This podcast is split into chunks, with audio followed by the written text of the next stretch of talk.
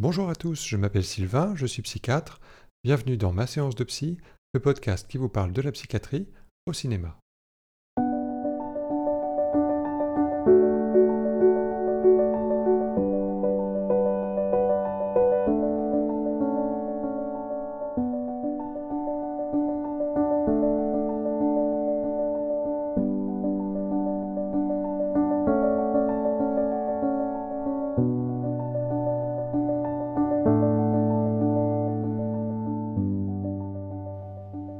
Écoutez l'épisode 8. Aujourd'hui, nous allons parler d'alcool avec le film Drunk.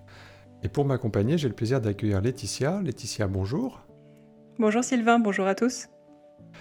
Tu es psychologue clinicienne, tu travailles dans un XAPA, un centre de soins d'accompagnement et de prévention en addictologie, et tu exerces également une activité de psychologue libéral. Merci d'avoir accepté mon invitation et surtout merci de nous faire partager ton expérience en addictologie. Et donc aujourd'hui nous allons parler du film Drunk film dano-suédo-néerlandais de 115 minutes réalisé par Thomas Winterberg est sorti en 2020 avec au casting Mads Mikkelsen, Thomas Bollarsen, Magnus Milang et Lars Rante. Alors, pour ceux qui n'ont pas vu le film, il est encore disponible sur Netflix. Euh, donc, si vous ne l'avez pas vu, vous pouvez arrêter d'écouter, aller voir le film et revenir après, si vous ne voulez pas être spoilé. J'ai regardé un petit peu les gens qui sont présents dans le casting, à part Mads Mikkelsen qui a une carrière euh, internationale euh, dans laquelle il a joué pratiquement dans toutes les plus grandes licences de, cinéma, hein, euh, James Bond, Harry Potter, Star Wars, il a même joué dans un film Marvel. les autres, ils ont plus eu une carrière locale dans leur pays, au Danemark. T'as un film préféré, toi, avec Mads Mikkelsen? Moi, j'aime, euh, je l'aime vraiment beaucoup dans Drunk et c'est vrai que j'ai pas vu d'autres films avec lui où il tient euh, un rôle vraiment de personnage principal, donc euh, difficile de comparer. Mais je l'aime beaucoup dans Drunk. bon. Alors, au programme de cet épisode, nous allons parler tout d'abord de la perception de l'alcool par les Français, ensuite de la manière dont l'alcool est présenté dans le fameux film Drunk, nous essaierons de préciser euh, de quoi on parle exactement lorsqu'on emploie le terme addiction. Et nous aborderons la différence entre le plaisir et la dépendance. Nous nous demanderons aussi si la perte de contrôle telle qu'elle est montrée dans le film est réaliste ou non. Et enfin, nous dirons un mot rapidement sur le beach drinking. Ok, alors, qu'est-ce qu'on va pouvoir mettre comme intitulé? Étude de l'hypothèse de Finn Scorderud selon laquelle il manquerait à l'homme 0,5 g d'alcool par litre de sang. Bien, et ensuite on décrit l'expérience qu'on va faire. Donc, consommation quotidienne d'alcool en maintenant un taux d'alcoolémie de 0,5 g par litre. Afin de pouvoir observer les répercussions psychologiques, verbomotrices et psychorhétoriques que cela peut provoquer. Nous étudierons également l'éventuelle augmentation des performances sociales et professionnelles. Mais avant de commencer, euh, je voudrais qu'on quand même rappeler quelques chiffres tirés d'un rapport de l'Observatoire français des drogues et des tendances addictives. En 2019, il y avait en France 43 millions d'usagers d'alcool dans l'année, c'est-à-dire environ presque deux tiers de la population. Et parmi eux, 9 millions d'usagers réguliers, c'est-à-dire qui consomment au moins trois fois par semaine, et 5 millions d'usagers quotidiens, ce qui est quand même beaucoup. Si la consommation est plus ponctuelle de nos jours, elle est plus importante en quantité, en particulier chez les jeunes. Il faut savoir qu'aujourd'hui, la France est au quatrième rang européen de la consommation d'alcool et que l'alcool reste la première cause évitable de mortalité avant 30 ans. Qu'est-ce que tu penses de ces chiffres, toi, Laetitia? Bah, C'est vrai que ces chiffres euh, sont assez représentatifs de l'exposition à l'alcool de manière euh, assez précoce hein, dans nos sociétés et cultures occidentales il donne une idée en fait de son omniprésence dans nos vies et de l'importante proportion de consommateurs aussi. Le produit alcool, c'est vrai qu'il est accessible partout, tout le temps. Il est médiatisé, que ce soit dans les pubs, les films, les affiches publicitaires. Euh, il est souvent encouragé même, car euh, rattaché à chaque occasion festive collective, euh, au partage et à la sociabilité. Alors on va continuer un peu avec les chiffres, euh, parce que je voudrais partager aussi avec vous des statistiques de Santé publique France euh, sur justement la perception de l'alcool par les Français. Il faut savoir qu'en 2020, 20% des Français pensent que l'alcool est euh, bon pour la santé. en 2017, un Français sur deux pense qu'offrir de l'alcool ou en boire fait partie des règles de savoir-vivre. Et enfin, 50% des Français pensent également que les fêtes sont plus réussies lorsqu'il y a de l'alcool. L'alcool est aussi perçu comme un soutien puisque 20% des personnes interrogées citent l'aide que leur apporte l'alcool quand ils se sentent déprimés euh, ou nerveux. Euh, est-ce que ça correspond à des choses que toi tu peux entendre en consultation? Mmh, Oui et non. Oui, parce que l'alcool est effectivement euh, associé, comme je le disais, à la fête, à la convivialité. Il est même difficile pour la plupart des gens d'imaginer passer une soirée entre amis, un anniversaire ou un Noël sans alcool parce que ce produit fait partie intégrante euh, des moments importants de nos vies. On trouve aussi ces idées-là chez les jeunes, comme quoi une fête sans alcool ne serait pas forcément aussi joyeuse ou marrante, enfin que ce serait forcément plus ennuyeux. Et oui, les personnes font souvent le lien avec leurs émotions et l'aide que peut apporter l'alcool au niveau de leur euh, régulation.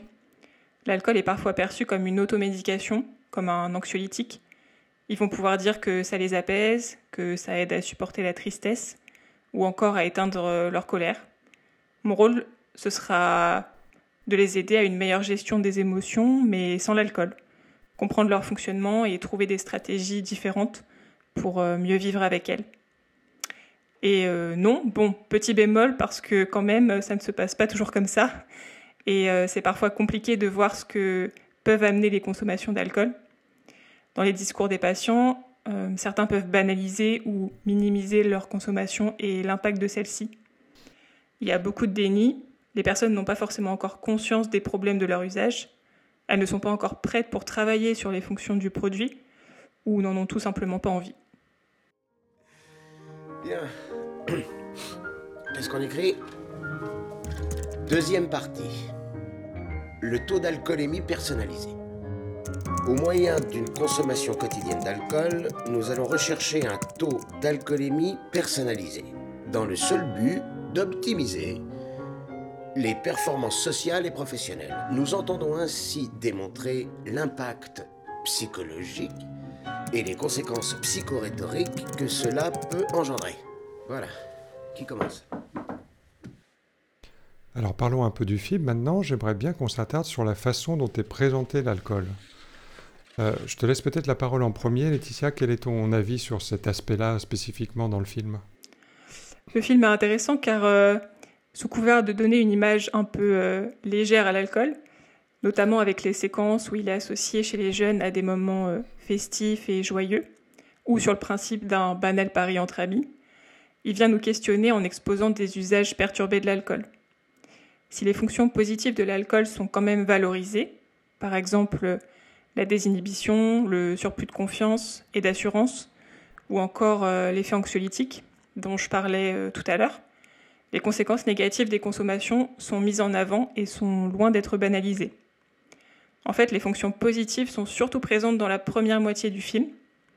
Faussement protégé par cette idée de consommation contrôlée, le personnage de Mads Mikkelsen ressent les bénéfices de l'alcool comme une vraie révélation. Comme si ce produit pouvait lui amener ce dont il pensait manquer jusqu'alors. Plus d'autorité, une meilleure image de lui, une autre énergie, etc. Le personnage de Tommy aussi, le prof de sport, est intéressant car il permet de mettre en avant les différences euh, individuelles qui existent entre les quatre protagonistes. En effet, euh, Tommy présente déjà un trouble de l'usage sévère avant même que le pari ne soit lancé. Le film est monté d'une façon particulière quand même, car il commence et se termine sur une image super positive de l'alcool, avec euh, des scènes collectives d'euphorie et de rire, et ce malgré toutes les déconvenues qui sont arrivées euh, aux protagonistes en lien avec les consommations euh, tout au long du film.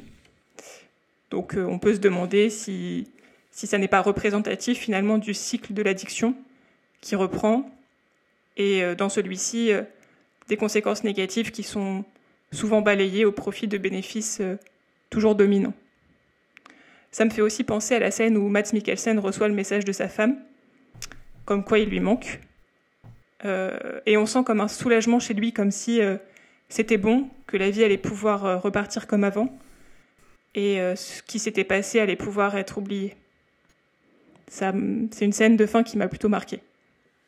Bon, dans l'ensemble, je suis plutôt d'accord avec toi. Euh, pour moi, déjà, tous les personnages ont une vie euh, plutôt ennuyeuse. Et pendant plus de la moitié du film, l'alcool va être montré comme un moyen d'améliorer leur performance ou de se libérer de leur stress quotidien. Euh, par exemple, si on prend le cas de, Martin, donc le, personnage de Mads Mikkelsen, là, encore, je suis d'accord avec toi. grâce à l'alcool, il devient moins ennuyeux, ses cours sont plus dynamiques, ses élèves se mettent à l'apprécier. À la maison, c'est pareil, il renoue les contacts avec sa famille, il prend des initiatives. Donc finalement, on pourrait croire que l'alcool a, plein d'avantages finalement. Par contre, après, euh, on voit bien le revers de la médaille avec les ivresses pathologiques, euh, l'apparition de la dépendance. Euh, voilà. Il y a une scène qui met bien en avant, je, trouve, les effets pervers de l'alcool. C'est quand Martin arrive dans la salle des profs, il est, là, il est environ à 1 gramme d'alcoolémie. Donc au début, il est, bien, il, virevolte entre ses collègues, il a l'air plutôt agile, euh, plutôt en confiance. Et puis au moment de sortir de la salle des profs, euh, ben là, bing, il se, prend il se prend le battant de la porte euh, en pleine tête. c'est en quelque sorte voilà, cette illusion d'un certain contrôle qu'il n'a pas en fait et qui lui saute au visage. Pareil, la scène du restaurant, moi, m'a vraiment interpellé hein, au début du film. Les alcools sont présentés comme des produits raffinés, des œuvres d'art.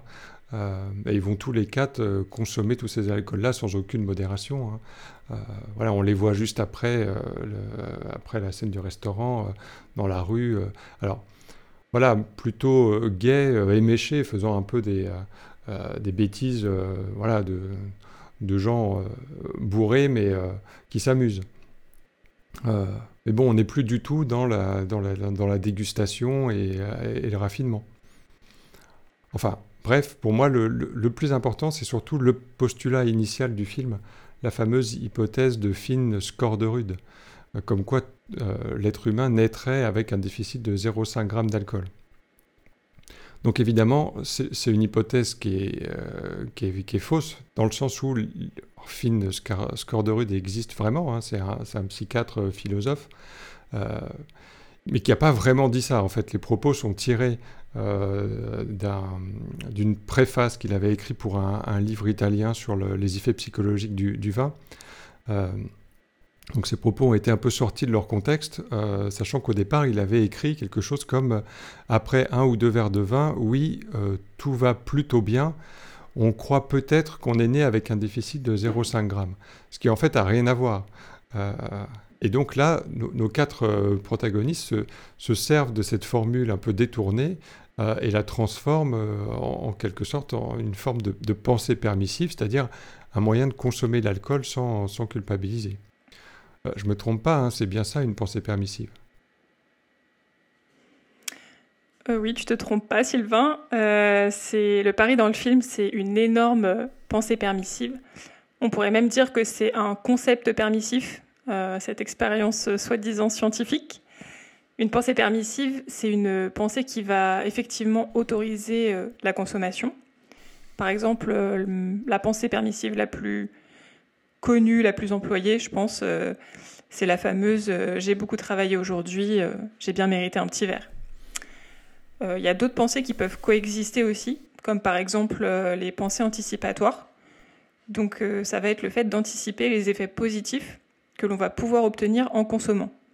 Euh, par exemple, grâce à ça, je vais enfin pouvoir me détendre ou euh, si je consomme, je vais enfin réussir à dormir. D'accord. Alors, donc, euh, au-delà des pensées permissives ou anticipatoires, est-ce que tu peux nous en dire un peu plus sur les critères d'une addiction? Et d'ailleurs, est-ce qu'on utilise toujours ce terme aujourd'hui? Alors, selon le DSM-5, donc c'est la classification internationale des maladies mentales par l'Association américaine de psychiatrie, on se situe dans la catégorie euh, trouble de l'usage d'une substance. C'est un terme euh, plus neutre en fait que celui de l'addiction pour décrire en fait un large euh, spectre du trouble de prise de drogue compulsive qui peut aller du coup d'une forme légère à un état grave de rechute chronique.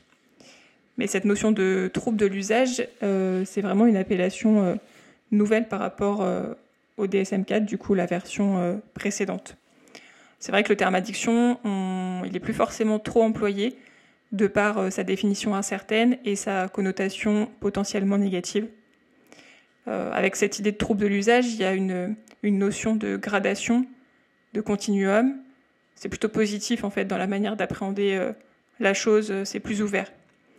Et donc l'intensité du trouble de l'usage varie en fonction du nombre de critères remplis. Il y a hum, donc 12 critères par rapport au, mode d'usage problématique de l'alcool. Il y a 12 critères, vous pouvez d'ailleurs les retrouver assez facilement hein, sur Internet en tapant critères troubles de l'usage d'alcool DSM5. On va pas forcément les détailler là parce que ce serait un petit peu long comme podcast. Euh, mais euh, pour le critère, par exemple, de la tolérance, qui est un critère euh, assez important. Donc la tolérance, c'est le besoin de quantité, de consommer pardon, des quantités plus fortes d'alcool pour obtenir l'effet désiré. On peut dire que le film l'illustre symboliquement avec la gradation des taux d'alcoolémie au fur et à mesure du film, puisqu'au début, les protagonistes, du coup, se, sont sur cette idée de pari et donc de euh, rester à 0,5 g d'alcool. Euh, et puis on passe dans la deuxième partie à un taux d'alcool personnalisé pour euh, terminer à un taux d'alcoolémie maximal où clairement il n'y a plus vraiment de limite. Alors, y a-t-il une différence entre plaisir et dépendance? Dans le film, on voit bien la notion de plaisir à déguster des alcools de qualité, hein, dans la scène du restaurant, j'en parlais tout à l'heure.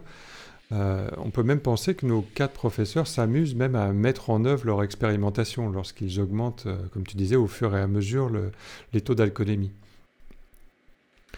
Je pense que c'est justement en augmentant ces doses qu'ils entrent dans la dépendance. Alors je ne sais pas ce que tu en penses, toi Laetitia, mais pour moi, on, peut parler de dépendance lorsqu'on consomme le produit pour compenser des symptômes de manque.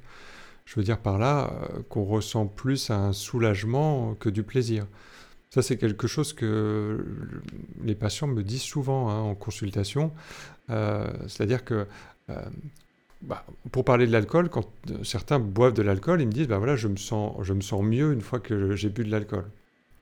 Euh, et c'est pas vraiment la même chose que bah, manger un, bout de chocolat. C'est-à-dire que là, moi, quand je mange un, morceau de chocolat, je ressens du plaisir instantanément à, savourer le chocolat. je ne ressens pas un, soulagement à manger un morceau de chocolat. Euh, pour moi, elle, est là la différence.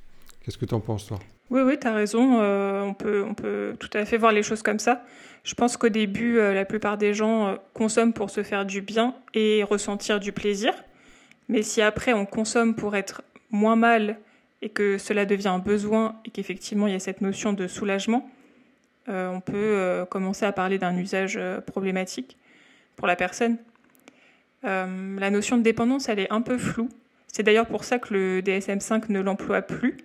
Je pense qu'il y a une vraie confusion entre la dépendance physique et l'addiction.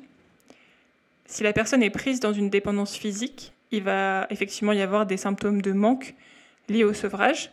Donc ça peut être des sueurs, des nausées, des tremblements, des insomnies, ou encore euh, de l'irritabilité euh, et de l'agressivité. La personne va donc euh, aussi consommer pour éviter ces symptômes euh, désagréables de manque. Après, certains produits sont plus à même de créer une dépendance physique que d'autres, comme le tabac, l'alcool, l'héroïne par exemple, en comparaison avec le cannabis ou la cocaïne. Mais il y a aussi une notion de dépendance psychologique non négligeable dans l'histoire. Je suis bien placée pour le savoir. Euh, on peut se sentir dépendant d'un produit sans présenter de signes de manque physique on en revient quand même à cette idée de compensation ou de régulation, que ce soit pour gérer des émotions ou pour éviter des symptômes de manque. Mais il n'y a pas forcément besoin d'être dépendant physiquement pour être, là-dedans, loin de là. Euh, dans tous les cas, euh, il y a une certaine perte de liberté par rapport à sa manière de vouloir consommer. Après, celui qui est dans un usage problématique dès le début du film, c'est Tommy, hein, le prof de sport, ça t'en parlait tout à l'heure. Euh, pour lui, utiliser l'alcool, c'est un automatisme. Euh, le fait de garder un peu partout des bouteilles d'alcool à portée de main, c'est un moyen de pouvoir aussi parer à tout moment à des symptômes de manque ou à un craving. Un craving, c'est ce, besoin compulsif, c'est-à-dire euh, irrépressible de consommer un produit. Et puis, je crois qu'il faut qu'on en parle, euh, enfin, de, ce qui a été pour moi la, réplique la plus marquante du film. c'est qu'à un moment donné, Tommy dit aux autres On est des alcoolos, oui ou non? Euh, un peu comme s'il voulait associer euh, ses, camarades à sa problématique. Et là, je crois que c'est Nicolas qui lui répond euh, On n'est pas des alcoolos, Euh, l'alcoolo, lui, il contrôle rien. Il faut assumer, on est des alcoolos, oui. On n'est mais- pas des alcoolos. Ok. Qu'est-ce que tu fais?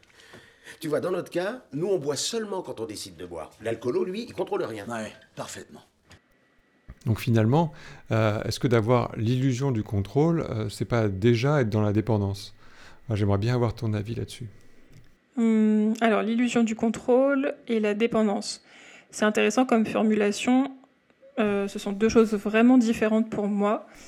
Pour illustrer, je peux par exemple parler de plusieurs patients qui vont avoir un mode de consommation euh, épisodique, c'est-à-dire qui vont s'alcooliser de manière très importante, vraiment dans l'excès, sur de courtes périodes, pouvant aller de plusieurs heures à plusieurs jours, et puis être de nouveau dans des périodes d'abstinence totale ces personnes-là vont justement être dans l'illusion du contrôle. Euh, c'est des personnes qui vont souvent me dire, par exemple, euh, je peux arrêter quand je veux, je le fais souvent, donc euh, si je peux ne plus consommer, c'est que je gère. Ils pensent qu'ils contrôlent car ils ne se sentent pas dépendants du produit et ne présentent pas forcément de symptômes de manque physique. Donc, pas vraiment d'addiction, car comme je le disais plus haut, euh, il y a quand même une confusion entre la dépendance physique euh, et l'addiction. Alors que pourtant, chez ces personnes-là, il existe quand même bel et bien un trouble de l'usage. Taux d'alcoolémie maximal. Allons-y.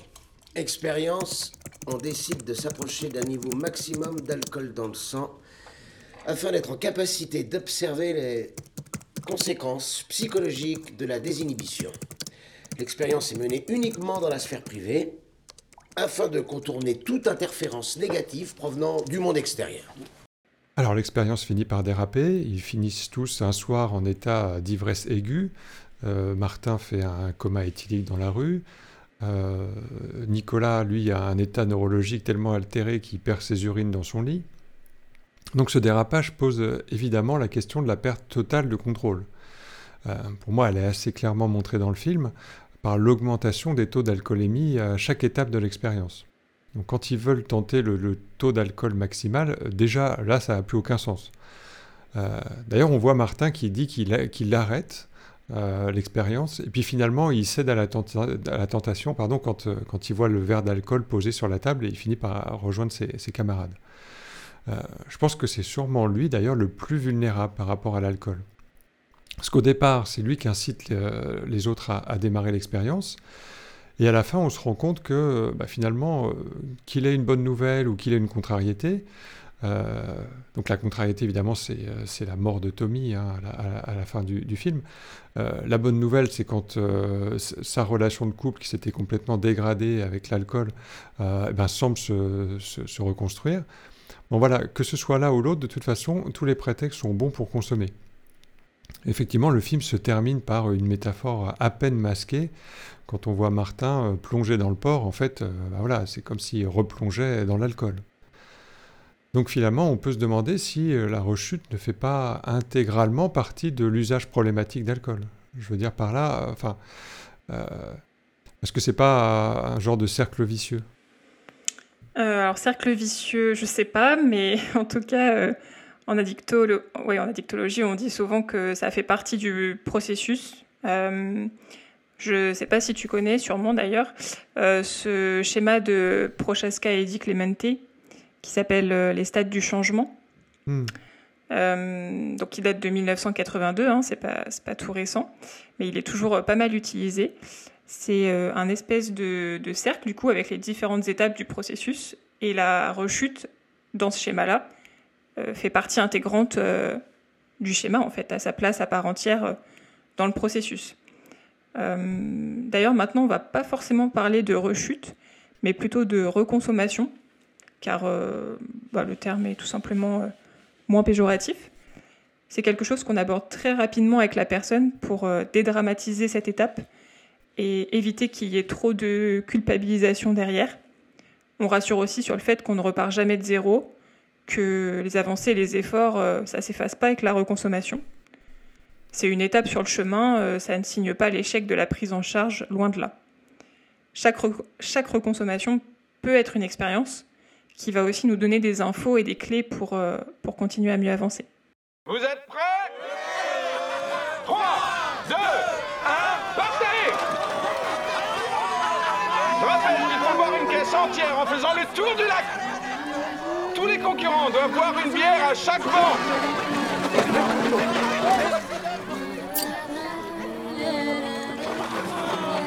Chaque équipe a son arbitre qui doit surveiller la caisse de bière. L'arbitre a interdiction de boire. Attention, si l'équipe vomit en même temps, on déduira une minute de son chrono à la fin.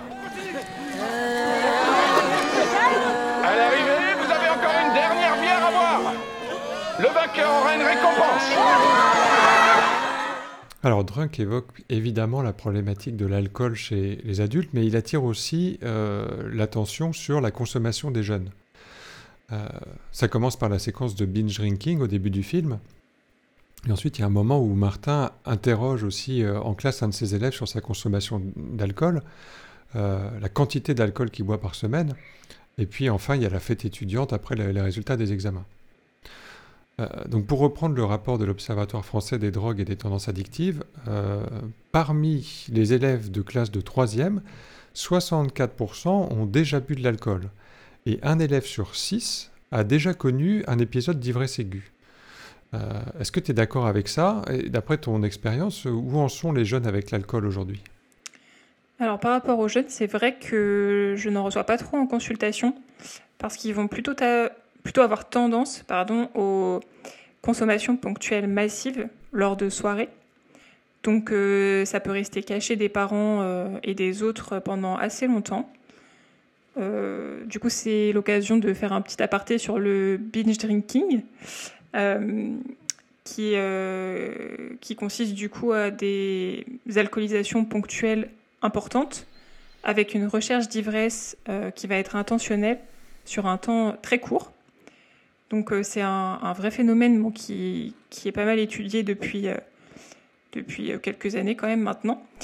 Si, pour ceux qui seraient intéressés du coup d'approfondir le sujet, il y a un livre de Pierre Morage qui s'intitule Le binge drinking chez les jeunes, une approche psychologique et neurocognitive.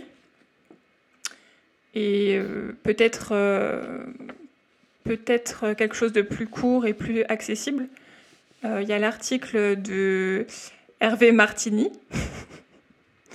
Donc, euh, non, ce n'est pas une blague. Le monsieur s'appelle Martini. Euh, qui s'appelle, donc l'article s'appelle Le binge drinking ou l'assommoir des jeunes. et date de 2009. Et du coup, c'est un article assez intéressant dans lequel il parle du fait que les garçons sont plus représentés dans ce phénomène et que l'âge de bascule se trouve autour de 15 ans parce que c'est l'âge moyen euh, de la première ivresse. Voilà, donc on peut, on peut parfois trouver dans ces premières conduites à risque les prémices euh, d'un trouble de l'usage à l'alcool, souvent associé à un effet de facilitation sociale du coup. Alors peut-être avant de finir, j'aimerais bien qu'on donne une impression générale sur le film. Euh, bon, je vais peut-être commencer. Moi, j'ai passé plutôt un, bon moment, bien que je trouve que l'alcool soit quand même la plupart du temps associé à un côté festif. Euh, je mettrai à part le repas d'anniversaire au début du film où là Martin il boit plutôt pour noyer sa tristesse. Après l'idée de faire une expérience scientifique, euh, avec l'alcool, ça reste à, mon avis, et comme tu le disais aussi, euh, une énorme pensée permissive qui, qui justifie l'usage de l'alcool chez les personnages, qui pensent sincèrement que l'usage du produit va résoudre leurs problèmes existentiels. Enfin bon, moi je trouve que l'aspect sournois de la dépendance est quand même plutôt bien mis en évidence, euh, tout comme la survenue de la rechute, hein, qui est quand même un point essentiel hein, de la dépendance, enfin en tout cas du, cycle de reconsommation, comme tu disais. Euh, le, côté dramatique de la mort de Tommy, je trouve, est assez vite effacé par la célébration de la fête de, fin d'année scolaire. Euh, je trouve que, enfin, ouais, le film se termine quand même par une grosse fête. Euh, après, je ne connais pas très bien le, rapport des Danois à l'alcool, mais je sais qu'en France, voilà, l'abus d'alcool, ça reste quand même un véritable problème de santé publique. Euh, voilà, à mon avis, le, film aurait très bien pu s'arrêter euh, après la mort de Tommy. voilà, qu'est-ce que tu as pensé du film, toi? Moi aussi, j'ai bien aimé ce film. Je trouve qu'il est bien rythmé, qu'on arrive bien à suivre les protagonistes tout le long, à comprendre leur évolution les personnages sont attachants, c'est vrai. Euh, on voit bien que s'ils font le même pari, les enjeux ne sont pas les mêmes pour euh, chacun. En fonction de leur personnalité, de leurs difficultés de vie et de la fonction qu'ils vont donner aussi chacun à l'alcool, le résultat va être différent. C'était la première fois aussi que je voyais l'alcool filmé euh, sous cet angle-là, dans un film, plutôt que uniquement sous l'angle alcoolisme chronique sévère, comme dans Betty ou Un sage en hiver, donc qui sont des, des vieux films, mais Euh, donc Il y a des très bons films. voilà, ça n'empêche pas. Et c'était vraiment euh, intéressant de, ouais, de prendre cet angle-là euh, un peu original. Bon, petite remarque sur le manque de personnages féminins quand même. les quatre protagonistes principaux sont des hommes. Le jeune qui passe son examen que l'on invite à boire est un homme. Donc, bon, il faut croire qu'on n'en est pas encore là, mais la présence de femmes aurait pu être intéressante, complexifier un petit peu la chose mais euh, je me dis que ça reflète aussi le, tabou et la méconnaissance euh, de l'alcoolisme féminin. Alors effectivement, merci d'attirer notre attention sur cette, euh, sur cette touche féminine qui manque dans le film. Effectivement, en préparant le podcast, je me suis rendu compte qu'en fait, un, quart à un tiers des patients qui consultent en dictologie sont en fait des patientes. Est-ce que ça correspond à la réalité dans ta consultation? Moi, je, j'avoue que j'ai jamais vraiment fait attention euh, des gens qui viennent me consulter spécifiquement pour un problème d'addictologie, j'en ai pas des masses. Euh, l'addictologie, c'est plus une comorbidité, donc je ne saurais pas vraiment dire s'il y a plus d'hommes que de femmes. Mais alors, toi, peut-être que tu peux nous en dire plus. Hum, moi, je dirais que c'est sûrement un petit tiers de la consultation, effectivement. Euh, un petit tiers de la consultation en XAPA, du coup, hein, en centre d'addictologie, je précise. Euh, mm. Je pense que la proportion est moindre encore euh, en libéral. Euh, malheureusement, les, femmes sont vraiment moins représentées dans les consultations d'addicto. Je dis, je dis malheureusement parce qu'on sait que l'accès aux soins est encore plus compliqué pour elles que pour les hommes, de par un usage d'alcool plus caché, plus solitaire et encore aujourd'hui plus tabou. Une fois j'ai pêché une morue à main nue, mon gars. Je l'ai chopé, fallait voir ça. Ah, mais ça mord pas des masses. Attends, tu vas voir. Merde. Tu l'as eu Ouais, presque. Je d'abord un crabe, et après j'attrape un morue avec. Ah, on respecte les règles de sécurité. Gilet de sauvetage, s'il vous plaît. Gilet de sauvetage. Quoi, il nage pas, le prof de gym C'est quoi cette blague Je suis pas je suis prof de gym. la morue, on se barre en ville Ouais J'arrive Quoi? Je te dis que j'arrive Putain Putain Oh, ça y est, ça y reprend. Ah, ta gueule, fais chier Viens Alors, on arrive à la fin de ce podcast. Avant de conclure, euh, je te propose qu'on fasse une, recommandation en rapport avec le sujet d'aujourd'hui. Euh, je, vais commencer peut-être en parlant de... Bah moi, je vais parler d'une application téléphonique, une téléphonique qui s'appelle Stop Alcool. Euh, j'aime bien le, principe d'utiliser des, apps comme ça. Euh, c'est en train de se démocratiser de plus en plus parce que bon, aujourd'hui, de, plus en plus de personnes utilisent leur téléphone portable, hein, quasiment tout le monde, pour faire autre chose que téléphoner. et se servir de ce support numérique comme, comme accessoire pour ben, référencer ses consommations ou même ben, bénéficier d'un presque d'un coaching personnalisé, et eh bien c'est pas mal. Donc cette application Stop Alcool, elle, est, euh, elle te permet, si tu veux, de, pouvoir euh, bah, inscrire tous les jours ta, consommation d'alcool, euh, d'avoir une traçabilité sur cette consommation et éventuellement bah, de, te fixer des objectifs à atteindre. L'application, elle t'encourage à, atteindre tes objectifs, elle te donne, bah, elle te donne des conseils aussi. Euh, tout un tas de conseils, même en cas de, en cas de crise, par exemple, quand tu as un craving ou un truc comme ça, tu, euh, euh, tu peux, avec l'application, avoir accès à des numéros d'urgence ou, ou juste des conseils de, de, choses à faire en cas de besoin. voilà. Ça, ça fait partie des applications que je, que je recommande pour mes patients qui ont envie, alors soit juste de, de, suivre leur consommation, ou carrément de, de la faire évoluer, euh, de la faire diminuer, ou peut-être pas de se sevrer, mais en tout cas, voilà, euh, de, pouvoir monitorer leur, consommation. Euh, il y a une autre application alors, mais que, j'utilise, mais qui n'a pas forcément de rapport avec l'alcool, mais qui est bien aussi dans le suivi des troubles de l'humeur. Euh, c'est une application qui s'appelle Jardin Mental. Alors j'en profite pour faire une, double recommandation en fait. Jardin Mental, c'est pas mal. C'est un bon outil de suivi en consultation. Euh, en association avec le patient. C'est-à-dire que tu, tu peux suivre euh, certains paramètres, notamment de la dépression, euh, jour après jour euh, et, pouvoir envoyer un genre de, compte-rendu de ton humeur euh, à ton médecin avant la consultation. Moi, je trouve ça vachement bien. et ça, aide bien aussi à, évaluer si le traitement est efficace ou pas, si, bah, les symptômes régressent bien. bon, voilà. Enfin, pour le sujet d'aujourd'hui, c'est surtout l'application Stop Alcool qui était, qui était intéressante. Euh, quelle est ta recommandation à toi?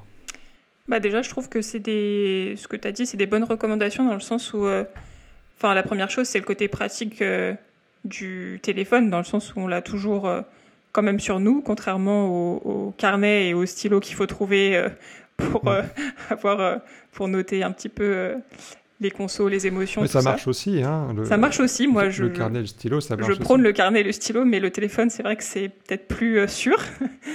Euh, et il y a un côté aussi continuité qui est intéressant parce que c'est vrai qu'entre deux consultations, euh, euh, c'est parfois compliqué de se rappeler les consommations et les états d'humeur qui nous ont traversés entre temps. Donc je trouve que voilà, je trouve que c'est intéressant. Moi, c'est aussi ma recommandation. elle va porter sur le site drogueinfoservice.fr.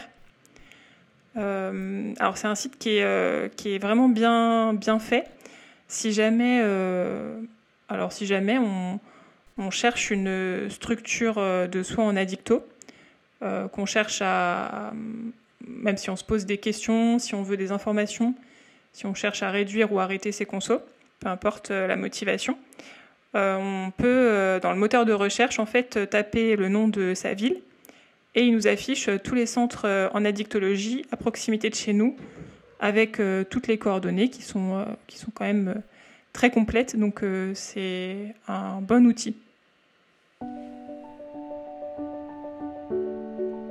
On arrive à la fin de ce podcast, c'est tout pour aujourd'hui, j'espère que ça vous a plu.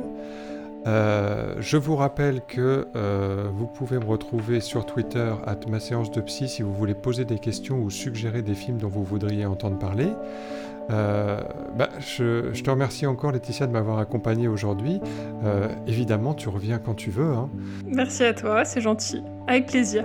Quant à moi, je vous dis euh, à très bientôt et, et d'ici là, je vous souhaite plein de belles séances de cinéma. Salut Laetitia. À bientôt. Salut à tous.